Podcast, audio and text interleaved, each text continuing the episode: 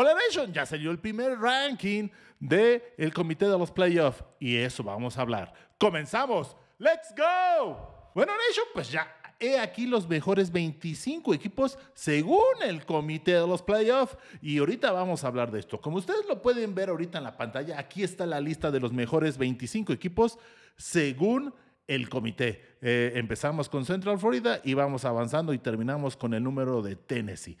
Y bueno, mucha gente tal vez no les gusta o sí les gusta, pero vamos a detallar un poco de lo que se habló o lo que, cuál ha sido el criterio de la selección tal vez de estos primeros tres equipos.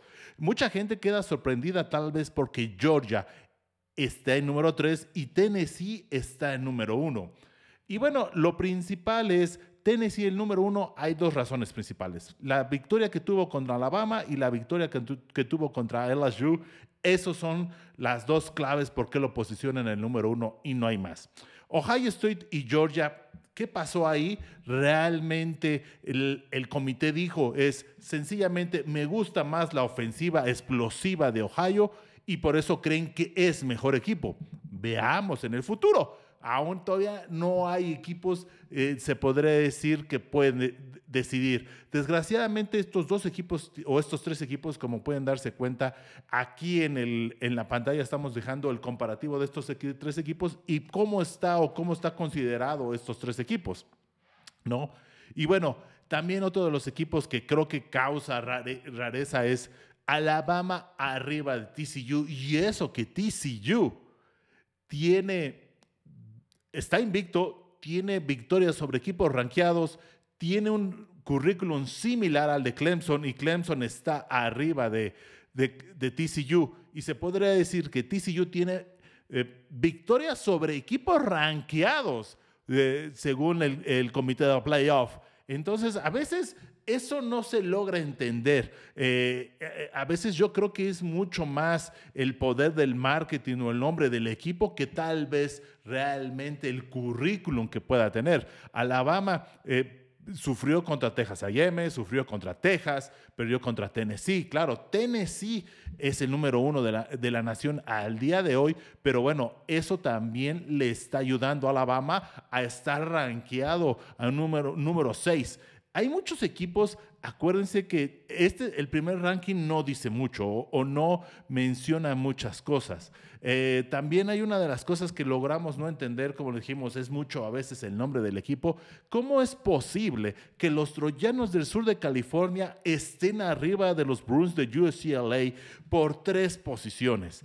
Eso tampoco logramos entenderlo. Eh, los troyanos tienen un calendario realmente fácil este año. El único equipo rival que le pudo haber dado batalla fue Utah y perdieron contra Utah. Claro, UCLA ha, jugado contra equipos más rankeados, más difíciles, un calendario más difícil y sí, perdió contra Oregon en Eugene, pero le ganó a los Jutes de Utah de una forma contundente. Entonces a veces les digo, no, no, lo que dice el comité o lo que hace no macha. Eh, otra de las cosas es, si ustedes se pueden dar cuenta, hay muchos equipos que todavía pueden o tienen posibilidades de los playoffs. Si se dan cuenta, en el primer año del 2014, Ohio State estuvo rankeado en el número 16 en ese primer año. Y al día de hoy, el número 16 es Illinois, que tiene un récord de 7 ganados, un perdido, y tiene todas las posibilidades de llegar a la final de la conferencia del Big Ten, y una de esas da una sorpresa.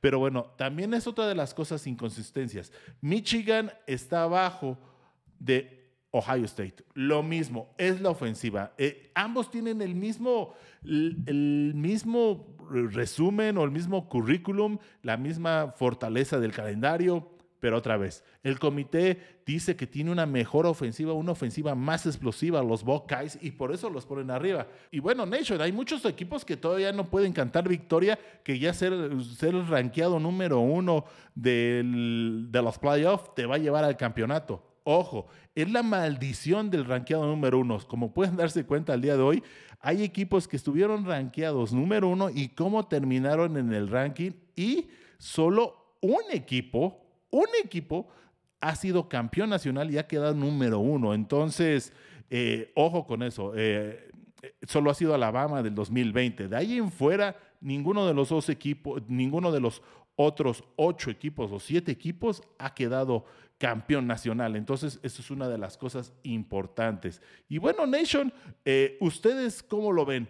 ¿Cómo ven este ranking? ¿Están de acuerdo o no están de acuerdo? ¿Creen que los números, eh, los primeros 10 equipos deberían de estar así? Hay muchos equipos, como les digo, que todavía controlan su destino. Está Alabama, está LSU, está TCU, Illinois, Penn State, Michigan, Ohio State. Y bueno, el gran clásico que va a haber el juego es Tennessee-Georgia de este sábado. Va a decir mucho. Y ojo, Georgia tiene que ganar este juego, porque si lo llegase a perder es bye bye esperanzas de llegar a los playoffs, aunque quede con una sola derrota ¿eh? en toda la temporada. Ojo con eso. Tennessee todavía se podría colar en una de esas. Todo depende, todavía depende de muchas situaciones, pero esa victoria que tuvo sobre Alabama le da un margen de error todavía. Georgia no lo tiene. Ojo, eso es bien importante, pero bueno, ya hablaremos de eso en los pronósticos de la semana número 10. Nos vemos para la próxima. ¡Chao!